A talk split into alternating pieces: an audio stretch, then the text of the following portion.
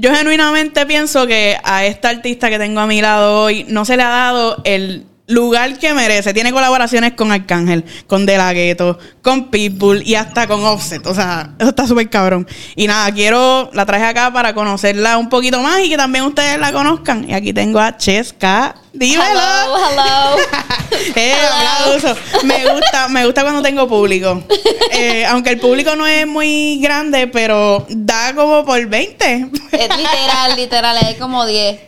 Full. Oye, quiero comenzar esta entrevista con abrir, oye, esta cajita de Tropi Boards PR. Mira, que hace rato le estoy Que, echando ajá, el ojo. que hace rato estamos aquí, Chesca y yo. Mira, tiene jamoncito, queso, galletita y a esto. ¿Cómo se ve eso, Chesca? Oh my God, me la regalas, en verdad. Yo, yo sería la mujer más No te la voy a regalar porque esto, lo- oye, desde que me la trajeron yo lo estoy verando y yo, hmm, la Está voy a dejar. La voy a dejar para cuando venga Chesca porque yo sé que a ella le gusta esto. La come mierdería, ¿tú crees que a mí me gusta? La bichería. Oye, la a mí- a- ¿no te gusta la come mierdería? Bueno, eso yo me lo como, sí. Eso me lo como. Por eso, a mí, Está oye, bien bonito. oye, a mí, espérate, se me cayeron los palitos que vinieron con esto también. también vinieron palitos de pan. ¿Tú sabes para qué funciona eso? Iba a decir algo fuera de lugar.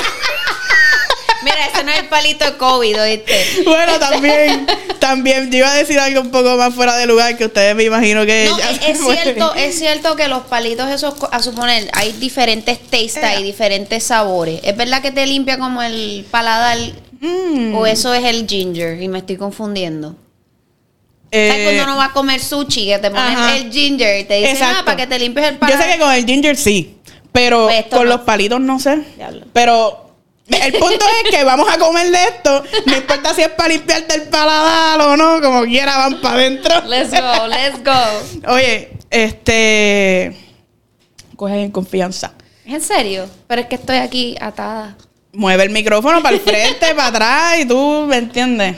Ya estoy, estamos aquí en casa. ¿Es en serio que puedo coger una? Ay, bendito, claro. Antes de que me lo coma yo todo. ¿Quieres una? Aquí atrás están locos por, por coger. Ujú. Hmm. Y me dijeron que no había desayunado hoy, así que. No he Son, desayunado. ¿Qué hora es? Son las 7 de la noche. Y Chesca no ha desayunado. ¿Por qué tú no has desayunado en el día de hoy? Esa es la, esa es- vamos a empezar la entrevista con esa pregunta. ¿Por qué no has desayunado? No hemos parado. No hemos parado en el día de hoy. Quería ser la artista ella. Bueno, aquí te. Tómame.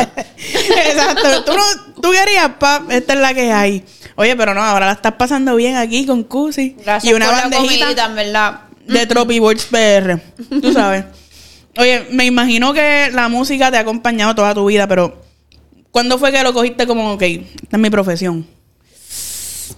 Creo que. La verdad, la verdad, como que por. Yo empecé a cantar a los 10 años con mi papá. Y yo cantaba en una bandita que él tenía de música covers. Hacíamos covers y nos íbamos por toda la isla a cantar en todos los chinchorros, al lado de la Universidad de Mayagüez, no en todos lados. Chesca ya estaba por ahí en los bares a, las- a- a los 10 años. Ya tú sabes, por eso es que no quieres janguear más. Literal, yo estoy ya del jangueo. Bueno, embuste, embuste.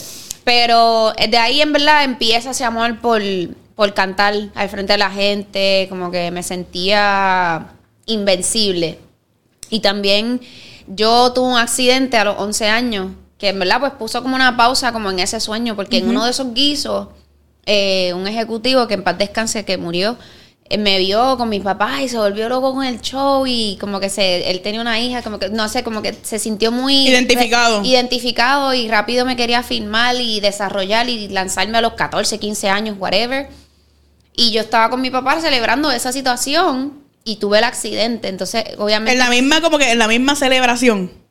O sea, no en la celebración, pero que habíamos salido. Mi papá es maestro de esquí acuático y hasta el sol de hoy todavía da clases de esquiar.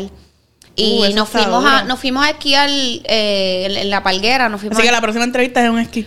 si tú qui- Acho, Esa es dura. Si tú quieres, nos vamos full, full. A mí me encantaría. Este, Pero pero no me sí- vengan a robar las ideas ahora. eso sí es verdad. Pero él está en Miami, así que ha- habría que irnos para allá. Ay, Este, qué triste. Irme para Miami. Normal. Pero no, nada, en verdad, este, el amor empezó desde muy chiquita. Cuando yo descubrí a Michael Jackson, yo dije como que yo quiero ser como él. O sea, Con Michael Jackson. Michael Jackson para mí fue mi primera inspiración musical ever y después Prince y después que sí Britney y después J Lo como que tenía como inspiraciones americanas porque a mí me gusta mucho bailar entonces veía como que ellos hacían esos mega shows y los mega conciertos y eso era lo que a mí me llenaba los ojos, como que lo que era el show, los bailes, los Que el vestuarios. público estuviera siempre. Y, ajá, o sea, los vestuarios, la gente se desmayaba viendo a Michael Jackson y yo decía, wow, yo quisiera algún día hacer eso. Obviamente a esa edad yo no sabía ni entendía que era lo que es ser artista ni nada de eso, pero sí sabía Ni lo que había que hacer para llegar a eso. nada, pero pero sí, ya yo sabía desde ese momento que, que yo quería ser como él, como, Claro. como esos artistas. Y pues obviamente tuve esa situación, tuve ese accidente a los 11 años que puso una pausa bastante larga en mi carrera porque obviamente no estaba mentalmente preparada para, ni podía, ni físicamente ni mentalmente. Claro.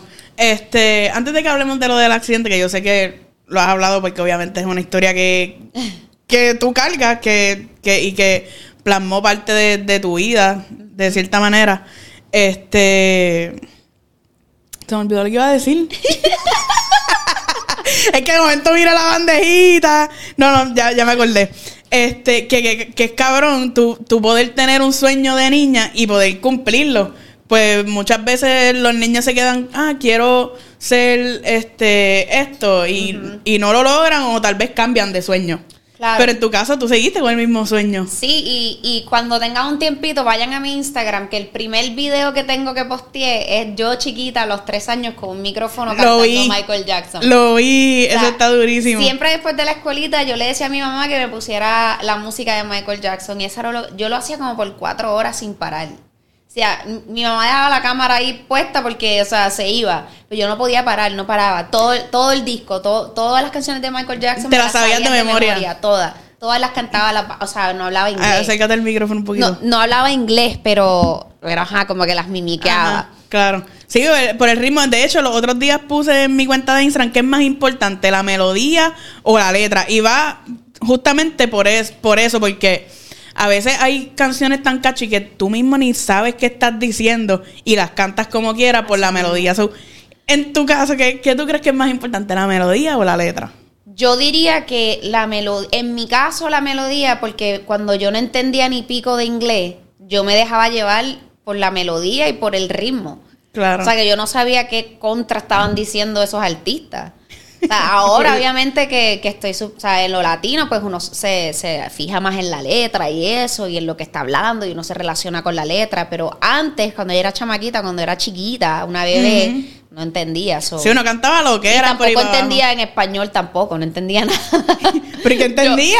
Yo, la- yo literalmente escuchaba el ritmo y si el ritmo me movía, me gustaba la canción, no importa de, de quién fuera, de nada. Qué duro, ¿no? Eso, eso es lo especial de la música. que literal. Es universal, no importa qué idioma la cante, cuántas canciones no se han pegado, el Gangnam Style o whatever. ¿Me entiendes? Eso es una loquera y nadie entiende qué carajo está diciendo. Así mismo, eso es un buen punto, literal. Igual Yonaguni de Bar, lo último que dice, todo el mundo se lo sabe, pero ¿qué está diciendo? True. Es una loquera.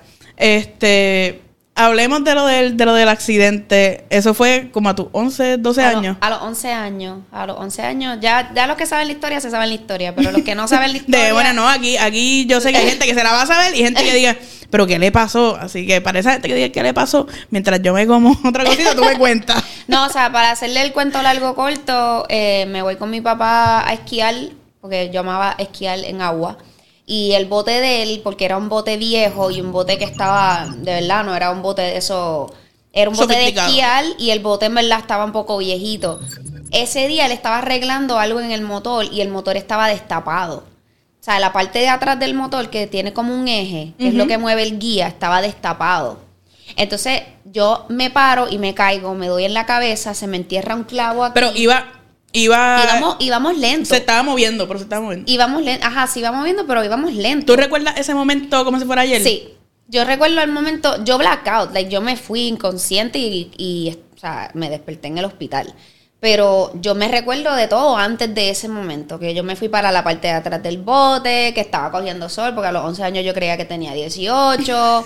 y, y literal, o sea, parece que me levanto, me caigo, me doy en contra de algo, se me entierra un clavito aquí, que eso ya desgarra el cuero cabelludo, y tenía el pelo súper largo, súper abundante, y prr, se me fue por el eje y se me desgarró el 70% de mi cuero cabelludo. O sea, se- película de miedo. Qué lo que era. Pero, o sea, como que. No, es que no puedo visualizarme como que ese momento. Tengo una foto, ¿la quieren ver? No. Eh, Yo soy bien morbosa. o sea, a mí tú me dices que tú tienes una foto, yo. Te la puedo enseñar, pero Yes. al público no se la enseñaría Ah, pues- porque es muy gráfica, pero te la voy a enseñar a ti. Como que todo se te fue. Como que. O sea, 70%. tú podías, tú podías coger así el canto de carne. Bueno, no sé si, no sé si mi papá, bueno, actually mi, mi papá estábamos lejos de, mira, Que. Espérate, espérate. No voy, a, no voy a enseñar, no voy a enseñar. Es que quiero. Es que está tan loca que ni se entiende bien esta foto. No puedo creerlo. esa es mi O sea, frente, tú esa- literal- esa, es la frente mía aquí. Tu frente. Yo pensé que era la parte de atrás, imagínate cuán Sí, esa es la al garete está esto. Damn. Eso está bien loco. So, obviamente yo, tú estás viva de milagro, y que literalmente. tuve una fractura en el cerebro y un poquitito más deep y me hubiera quedado ahí mismo, que los doctores dicen como que yo pude haber perdido la vida con que fuera esto más deep. O sea que eh, todos los días, obviamente, doy gracias a Dios que estoy aquí, que, que estoy you know, luchando por mis sueños, porque en verdad lo que yo pasé fue bien fucked up. Claro, y, y me imagino que también fue medio traumatizante ya cuando. O sea, ¿cuán- ¿cuánto te tomó de. Ok, me pasó esto, ya estoy bien, puedo ir a la calle? Como 10 años. 10 años en tú estar bien. Ah, para yo estar Como para yo emocionalmente estar para. como estoy ahora, eh, o sea, fueron 8 a 10 años que fue el proceso no tan solo de recuperación, porque no fue como que, como tú dices, mi papá no pudo salvar esa piel, se perdió. Porque él no tenía en ese momento que sabíamos que eso iba a pasar, pero uno debe, para los que tengan botes, siempre tengan una neverita con hielo. Porque si él hubiera tenido esa neverita con hielo, hubiéramos podido agarrar esa piel y conservarla. Coño, pero ahora la verdad, como tú lo dices así, pero es como tengan su neverito con hielo por si. No, porque le hay- pasa. ha- han habido muchos accidentes de bote, gente que pierde la mano, gente que pierde un dedo, y porque ha habido una nevera con hielo, han podido salvar ese dedo. Pero, acho, eso en verdad que tú dices está bien cabrón, porque igual que hay artistas que cargan con su historia de eh, salud mental, querer como pues informar a la gente, está haciendo eso que es algo que nadie habla porque tal vez nadie ha pasado por esa experiencia. Claro. Pero es real. Y a las mujeres nunca tengan el pelo suelto en los botes. es en serio, y es que le ha, pasa- ha pasado, a la- han pasado situaciones y, y en, la- en los roller coasters. De hecho, escuché de una niña que se le enredó el pelo también y ahí yo le tiré y todo, como que I found out quién era. Porque, porque ella tenía pens- pensamientos suicidas porque la estaban bulleando en la escuela y eso fue por lo que yo pasé. Claro. O sea, literal. Y yo como que le enseñé mis fotos, le dije que tenía su misma edad, como que she- ella era americana, pero ella no lo podía creer. Hasta el sol de hoy su mamá todavía me da las gracias porque supuestamente siente que yo le salvé la vida a esa nena. Con Wow. porque era la misma historia, simplemente que a ella le pasó un- en, una en un, roller coaster. coaster. O sea, imagínate. Pero, pero sí, o sea, eso obviamente, esa situación, pues me hizo quien yo soy hoy en día, me hizo una mujer fuerte, una mujer que en verdad lucha por, por lo que quiero hacer y, y pues siento como que tengo esa misión como que de hablar de, de esta situación, porque Claro. los niños hoy en día como que no, no piensan mucho en lo que dicen y lo que pueden herir a alguien. Es que yo pienso que. Hasta no los grandes, tanto- porque si tú ves los Sí, comentarios de full. gente grande, gente hecha y derecha, o sea, Los más haters que tú ves en las redes son viejos. Ya, como que, cabrón, O sea, ¿qué tú vas a hacer criticando? Vete a trabajar. No, literal, como que siento que es algo que es muy importante que, que se diga a la gente que lo ha pasado en, en vida propia, como que mira, eso me afectó, casi me quitó la vida, como Claro. que, y imagínate para los jóvenes. ¿En los qué época del año pasó eso? ¿Qué cosa? El en accidente. verano. En verano, o sea, tú no estabas activa en la escuela ni nada. No. Este, No, y- pasó en pleno verano, a- a- empezando el verano. so, ¿tú perdiste un año de, de clase? ¿O tú pudiste mantener tu estudio. Yo pude regresar a la escuela porque me hicieron un skin graft y me sacaron piel del muslo que tengo así bien grande, un cuadrado. Y me lo pusieron aquí. Yo, yo, a mí me permitieron ir al, al colegio con gorra. Y yo era la única estudiante en todo el colegio que le permitían ir con gorra porque no se permitía Claro. usar gorra. Pero obviamente, pues por la situación, pues me, pero de ahí es que sale todo el bully y me quitaban la gorra y se burlaban de mí, porque yo lo que tenía era piel de muslo en la cabeza, no tenía pelo. Sí, y me imagino también este la, la que te cosen, como que la, la, la cicatriz, el, Lo que los había- puntos o whatever. todo lo que había aquí era piel de muslo, yo estaba calva. I was bald. Y, o sea, y, pero la gorrita, pues, obviamente me ayudaba, pues, a, a no enseñarlo, ¿verdad? Hacer Pero- normal, como que pasar desapercibido en Y, ese... y en ese entonces yo no, yo- mi mamá decía, vamos a comprarte una peluca. Yo, no, no quiero la peluca, no quiero que me que se burlen más de mí. Como que yo le decía que, y ahora como que las pelucas es como que, I love it. Como que Exacto. tengo como 20 pelucas a este punto. Pero en ese entonces como que no, no quería ponerme peluca. Este, tengo mucha curiosidad y esto puede ser una pregunta bien fuera de lugar, pero no sé, soy media morbosa y quiero saber. Ahora mismo como que te crece pelo ahí. Pues a mí me hicieron 17 re- eh, cirugías reconstructivas para poder poco a poco reconstruir toda el área que perdió. Y sí, gracias a Dios, después de 17 cirugías, me ponían como unos expansores de tejido que lo que hace es que estira tu propia piel, porque a mí me sobró un 30% de pelo. Gracias a Dios yo tenía pelo de caballo, porque yo tenía demasiado pelo. Sí, sí, sí. Que el 30% ahora mismo es como que demasiado pelo aún. Gracias a Dios. Sí, Dios, Dios sabía lo que le estaba haciendo. El, el 30% tuyo es el 100 de otra.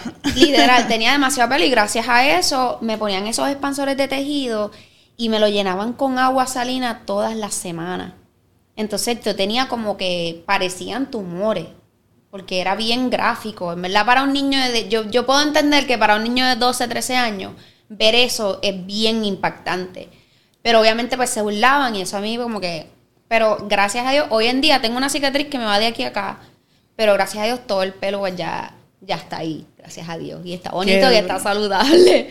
Wow, Pero tomó mucho esa es una tiempo. historia bien loca. Y entonces, en, en cuestión de que pues pasa todo eso, quien te había hecho la oferta, obviamente ya la oferta no seguía en pie. Ya no, y yo, y yo me había quitado de la cabeza ser artista. Como que en ese momento sí el amor por la música estaba ahí, pero ser artista y meterme en la industria, yo no estaba preparada para eso y mis papás tampoco. Como que ah, yo eh, estaba demasiado chamaquita, como que tenía que salir primero. Sí, y estabas pasando por cosas tan difíciles Yo- que era como que, ¿por qué otra presión encima? Exacto, y, y mis papás siempre como que me dijeron como que vamos a salir de esto primero por tu bien, por tu salud mental, por todo. Y pues eso fue lo que hice, me enfoqué como en, en entrenarme, no paré de hacer música.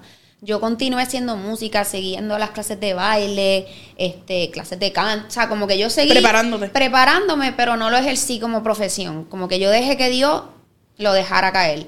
Una vez ya yo entro a la última cirugía, yo decido irme para Los Ángeles. Y es cuando él- ahí en Los Ángeles, de verdad que yo me preparé.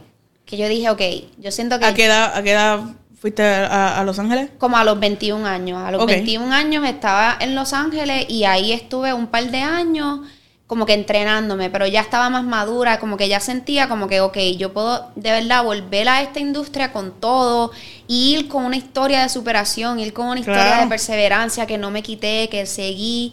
Y en verdad, pues eh, hoy en día, pues lo que llevo, como que a- a- Ujú. además de la música, del perreo, Claro. del reggaetón, del Es un mensaje que es importante. Todos los artistas para mí deben llevar un mensaje. So, como que el mensaje mío es ese, como que míralo por todo lo que yo pasé, por todas las situaciones feas que pasé, pero al final del día pues pude sobrepasarla y pude salir Claro. adelante. Entonces, si yo pude hacer y estar aquí, siento que cualquier persona lo puede hacer también.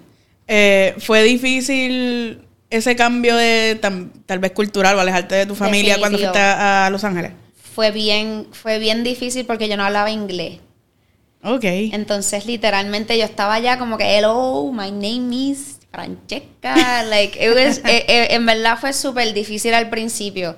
Pero pues me, me, me tomé la tarea de meterle duro al inglés y aprender.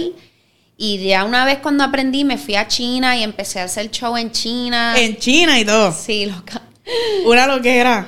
Porque en China las tarimas como que son bien impresionantes, como que a pesar de que yo no, no estaba ni cantando música original. Como que yo cantaba covers de Beyoncé, como que cosas así. Ajá, ajá. Y loca, yo me sentía Beyoncé. ¿Y cómo te, te, te va, cómo Yo se te da la oportunidad de ir para Porque allá? yo cantaba en un montón de sitios en Los Ángeles. Y en uno de esos, de esos gigs me ve un agente de China y me dice, ah, nos encantaría tenerte en China como lead singer de, de este grupo que estamos haciendo. Como que, ajá. ¿Qué lo que era? Y yo como que no, no quiero estar en un grupo, como que, pero si me dejas llevarme a mis nenas, como que a mis bailarinas, pues como que podemos montar algo. Ajá, ajá. Entonces, pues, como que es, nos dijo que sí, pero me dijo, mira, en verdad no te puedo pagar. Y yo hice 28 shows por 100 dólares. O sea, ve- 100 dólares por noche, pero eso Ah, me lo tenía que dividir con cinco mujeres. Sí, sí, que daba cinco pesos. No O sea, daban ni, ni para que Pero yo lo tomé como clases, cl- yo lo tomé como clases privadas gratis. Claro. Porque yo lo tomé como entrenamiento. Dije, yo voy a invertir el tiempo y me voy a ir para allá porque ellos me pagaban mi estadía, pagaban Ya, los daban- gastos. Me daban. Sí, ajá, que al los- final no era tan malo. que yo lo tomé como, como ir a la universidad para entrenarme para ser artista. Claro. Porque también el crowd de allá es bien tough. O sea, es, es- es más es- ex- exigente. uf, es bien exigente, es bien exigente. Y eso a mí me hizo bien como perfeccionista. Pero, ¿tú crees que sea un público exigente o ya culturalmente ellos son como más serios, más calmaditos? Porque aquí tú, tú dices una bulla, ¡ah! No, allá, allá, allá son un poco más conservadores. Exacto. Y allá los artistas de K-pop, por ejemplo, que se van entrenando desde que tienen 7 años y están en ensayos literalmente 10 a 17 horas. O sea, una cosa buscan, pero impresionante. Hay un documental. Sí, sí. Una esclavitud. Hay un documental de Blackpink, que es ese grupo Ajá. K-pop, y puedes ver cómo las entrenaban a ellas desde que tenían 13 años. Y las soltaron cuando tenían 16, 17. A- Ahí, ta, ta, ta. Entonces, el, esa audiencia está acostumbrado a la perfección. Es que tú los ves en los bailes.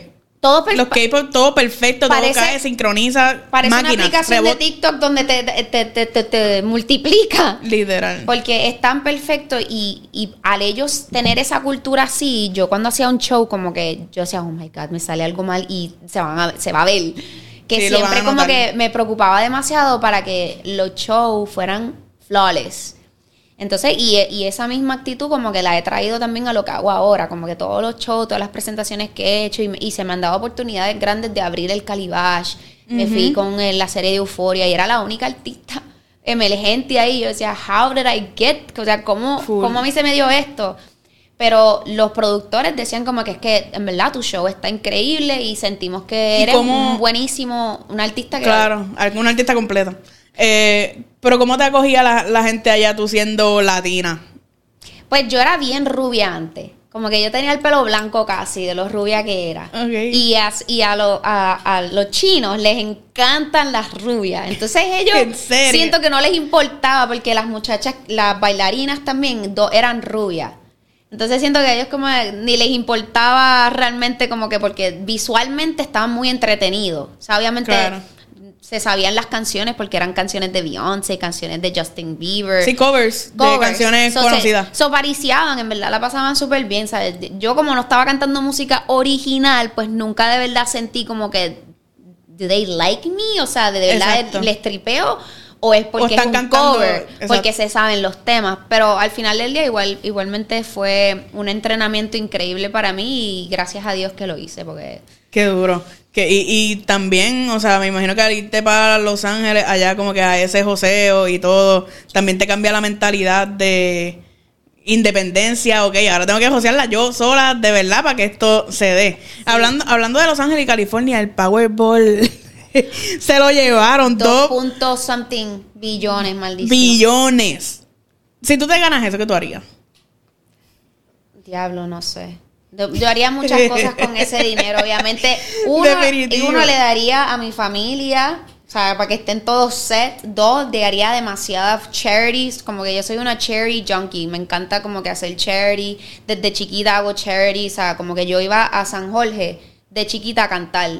Porque yo tenía que estar cerca de, de niños Ajá, que ajá. estaban pasando por situaciones similares a las mías. Porque Claro. I was like, o sea, yo soy un monstruo, eso era lo que otros niños me hacían sentirme. Ajá. Y, y me encanta como que todo el plan de charity, de, de- hasta lo, hasta tengo uno de animales, pues yo tengo un perrito Ya. y pues soy como que ajá, fanática de, de eso, pero Pero ya. So, parte de ese dinero iría a charity, a tu Mucho de ese dinero familia. a ayudar a la gente que está en necesidad y pues yo última.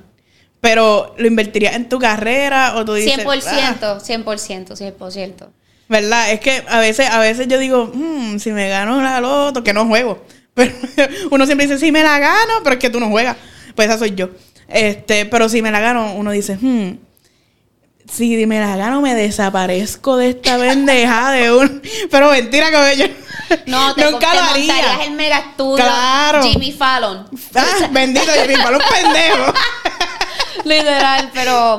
Y es, es bien cómico porque mi mamá jugaba un número, jugó el, el mismo número por tres años y lo dejó de jugar y se pegó. Tres millones de dólares. Ella tiene el número y tiene el... La evidencia. La evidencia de cuando se pegó y ella lo dejó de jugar.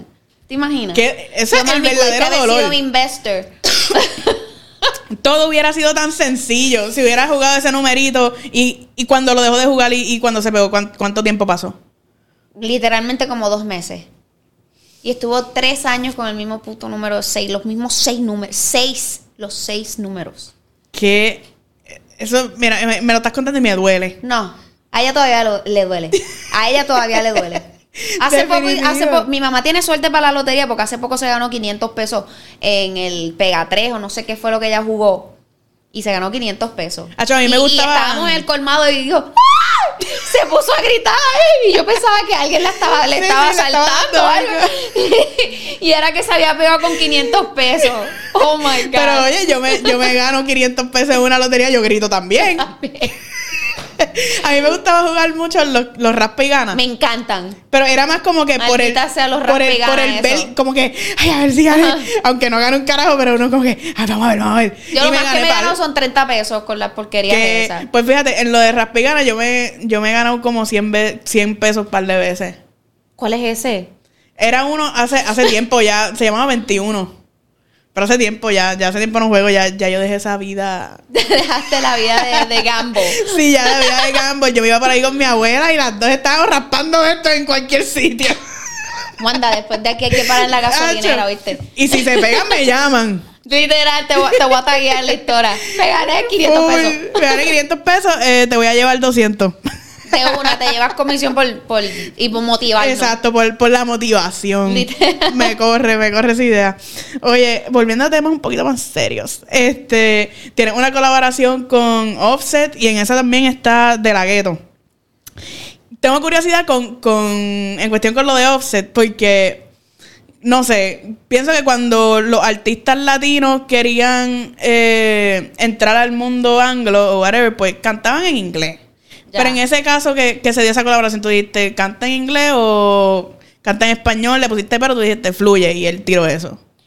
Bueno, esa colaboración, e- eso de ese, la historia de ese tema es súper interesante porque yo lancé ese tema sola y a las dos semanas de la gueto ya se quería montar y yo, Dela, pero el tema acaba de salir. O sea, eh, usualmente uno hace un remix cuando el tema pega. Claro. No, no, está muy cabrón, le voy a tirar, le voy a tirar. Y yo, pues dale. Pues le Qué duro. a él. Y literalmente un mes de, o dos semanas o tres semanas que lo lanzamos con video y todo. Yo le había enviado el tema hace tiempo al manager de Offset porque era panita. Y yo nunca me imaginé que ese hombre iba a decir que sí.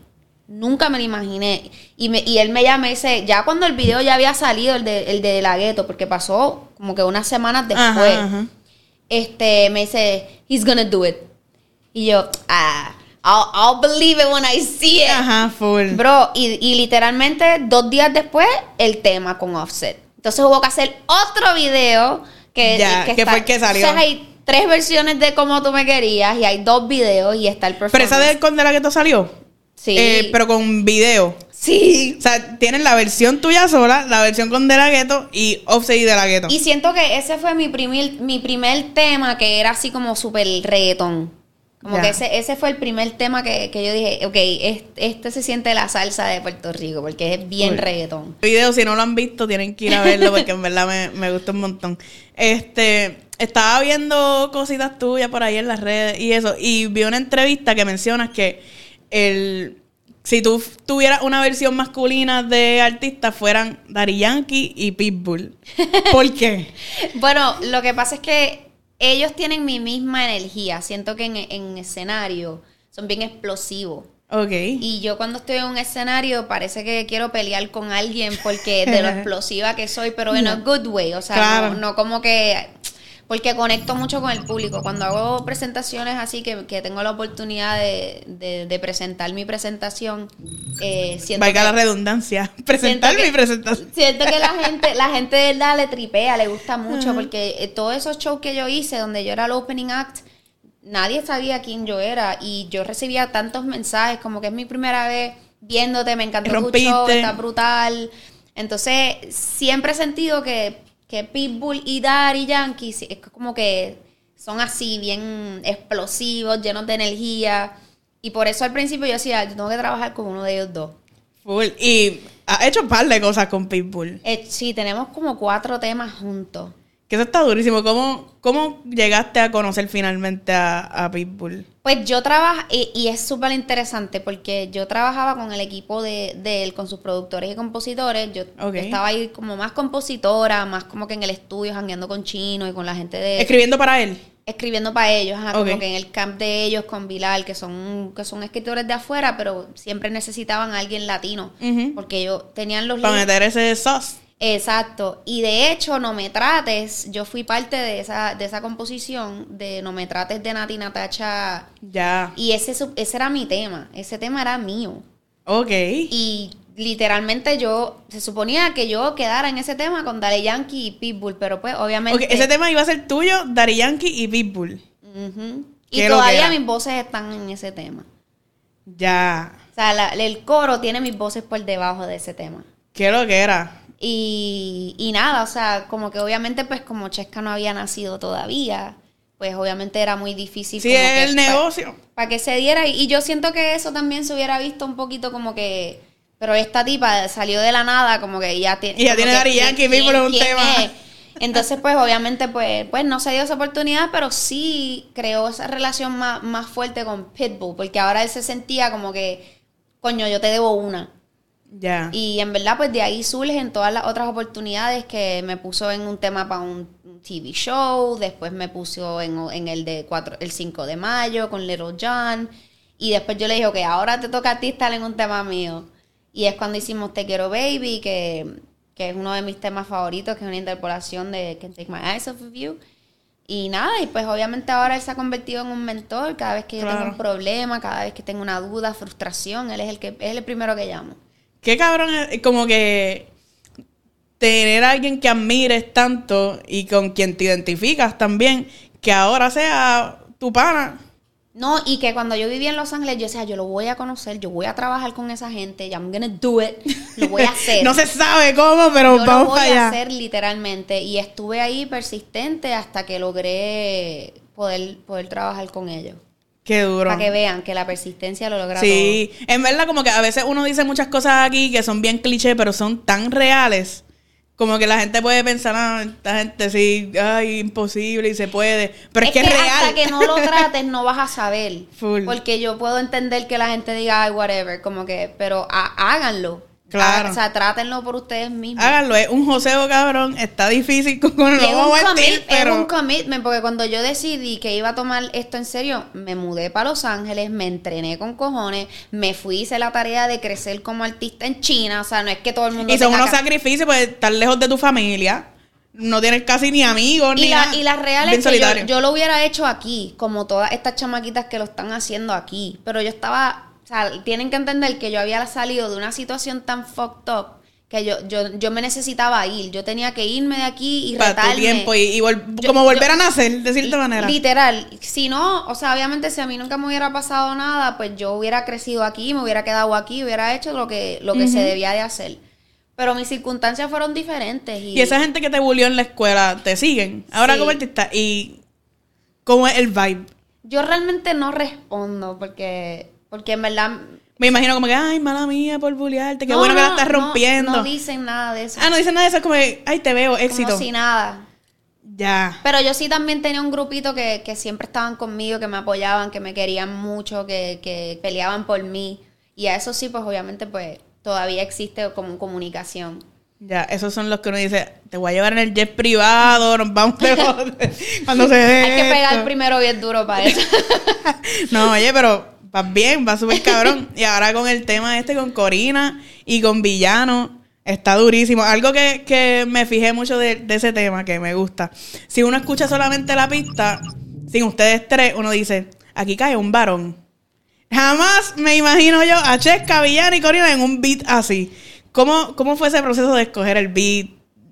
¿Cómo fue?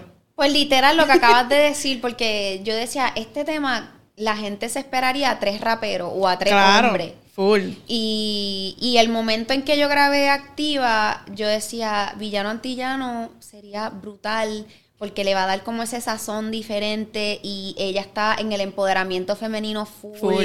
y está en la comunidad y lucha cada día por ser escuchada, respetada, valorizada. Que Entonces un siento artista que lleva su mensaje, lo que estábamos hablando. Exacto, entonces sentía como que ella y yo cliqueamos en tantas formas, además de la música, que yo decía, wow, ella es la que tiene que estar en este tema. Y Entonces, y esto pasó mucho antes de, de- del boom de ella de Bizarrap, Claro. esto pasó hace meses. Y después que ella grabó su versión, su, su verso, que lo grabó by the way en 20 minutos, ya lo tenía escrito. O sea, está muy dura. Es otros levels del talento liricista de Villano Antillano.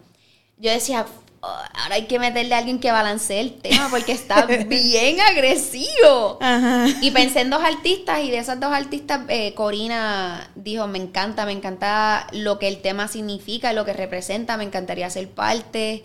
Y pues yo Qué siento duro. que... Yo siento sí, porque que Corina una- le da como que esa sutileza. Igual que tú, tú también. Pero yo siento que, que por lo menos yo soy un poquito más agresiva visualmente. poquito. Como que yo estaba como que más y ella es como la Barbie, como que más sweet, Sí, más, más linda, dulce, más- sí. más dulce y villana. Y yo son como que... You know, como que a matar. Full, full. Y- Pero me gusta ese balance. Pero sí, cuando, cuando escuché el tema, yo dije, wow, como que este beat. No, si me lo hubieran dicho, como que "Ah, mira, aquí se va a montar estas tres personas, yo digo, eh, eso no cae. Literal. y va literal. súper cabrón. Literal, y estoy loca que exploten el tema en las discotecas porque siento que es un tema para todas las nenas, para que salgan, cuando salgan, a frontearse a ellas mismas. Full. Ese, ese es el fucking vibe. Literal. Este también tiene un tema con Alejo. Ese es otro de, de mis De nenes, los nenes de Titi Cusi. Ah. Como, como yo digo acá, ellos, ellos son familia. ¿Cómo, cómo se dio eso? Que Alejo Pues- está en un super momento. Literal, este, pues yo grabo en Miami en Jungle, que es el, el- el estudio donde él graba. Ajá. Entonces nos, nos cruzamos una vez y él pues sabía quién yo era. Yo decía, "Ah, tú sabes quién yo soy, qué güey, ya, eh, embuste. Entonces sí, mano, en verdad me gusta mucho lo que tú haces y por ahí empezamos la conversación de posiblemente colaborar y pues shortly after pues hicimos el, el tema, que era un tema que él ya tenía.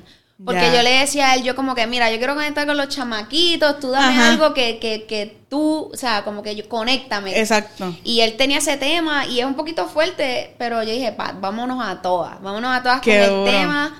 Yo voy a dejar que tú corras el, el show aquí.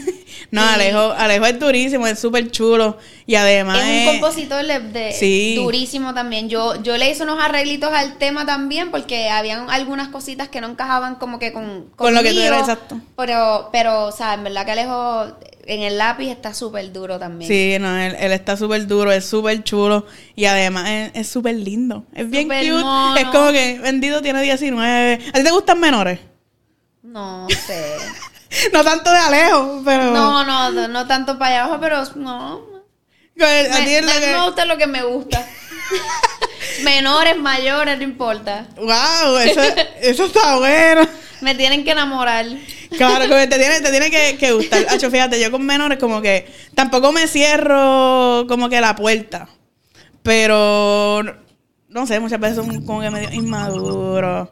No pero, sé. pero un hombre como que no madura. no maduro, es verdad. Mira, mi papá ya está en sus 60 y el hombre no ha madurado. Sí, todavía. él está Peter Pan. 15. Él, él es Peter Pan. Él, él se quedó en los 25. Así Qué loquera. no- nosotras las mujeres maduramos súper rápido. Rápido. Yo creo que los hombres pues tienen esa ventaja de que se quedan Peter Inma- Pan por inmaduros dentro. forever. Literal, literal. Son como niños siempre. Hay como que cuidar. Yo, yo en Los Ángeles fui mesera de una discoteca por un tiempo y te, te digo que había demasiado hombre de 40, de, o sea, cuarentones, cincuentones y yo, Ay, Dios mío, pero yo no veo mujeres aquí, ahí, de Ajá, 50, loqueando. aquí, y, y todos esos hombres, y yo, oh my God, los hombres, la hora que están. Está brutal, no, no, no. Este, ¿y qué es lo próximo? Cuéntame qué hay Pues por para ahí. el 2023, si Dios quiere, por favor, Dios mío, me voy a ir de gira con un artista, voy a estarle ¿Se abriendo puede a un decir? arti- Pues como no está confirmado 100%, no lo quiero jinxer. Pero si Me acabas Dios- de matar. Si Dios me da esa oportunidad, La que- publicista está allá, bandida. Si Dios quiere, pues voy- me voy a poder ir de gira y siento que esa gira me va a abrir muchas puertas y voy a conectar mucho con, con el público porque ese artista es como que Es un, Es un no me digas quién es, pero es un artista élite, clase A, clase B. Es élite, es élite. Y, y pega, pega con lo que hace Chesca. Porque mi show, como son producción y bailarines Claro. y esto que lo otro, como que el artista, como que yo siento que para yo gustarle a su A fanaticada, su público, a exacto. su público, tiene que encajar con lo que ellos están haciendo también. Claro. Pero, Wanda, Dios Soy- mío, algo me tiene que decir aquí, chica. Te hago, Wanda. Este, este, pero no, con eso que me dijiste, pues sí, ya, ya uno más o menos va encajando como que, mm, fulanito tiene más o menos este vibe, este vibe, pero realmente no sé, ¿me entiendes? No, no puedo cacharlo, lo cual me molesta un poco, pero ¿qué? qué? Tú serás invitada. Más, si no estoy invitada, otro problema. Durísimo. Hacho, mano, pues te deseo lo mejor. Gracias. Espero que esta no sea la primera vez que vengas a visitarme más. Mira cómo te tratamos aquí. Gracias por recibirme en tu casa, de verdad. Thank you. De Gracias. una. Este, te deseo lo mejor. Y nada, mi gente, síganla en las redes sociales que está rompiendo. Mira, ya se va de tour, no nos dijo con quién. Pero se va de tour, es el punto. Y nada, síganme como Cusi Oficial. Si quieres decir algo, mira, las cámaras son tuyas. Pues nada, para toda esa gente que, que ven a, la, a Titi Cusi. A Titi Cusi. Gracias por sintonizar. A los que no me conocen, espero que puedan crecer conmigo, conocer más de Chesca, de mi música. Y, y nada, y que vámonos a perrear todos juntos y a escuchar la música de Chesca, Chesca, Chesca por todos lados. Ahí está, a perrear. La parte que me interesa fue a perrear. Así que, nada, bien, te vayan, síganla, escuchen su música, está muy dura y mírenla, super cool. Tuvimos una conversación bien cabrona aquí. So, nada, checa, mil gracias. A mí me pueden conseguir como Cusi oficial en todas las redes sociales. Y nada, mi gente, estamos activos.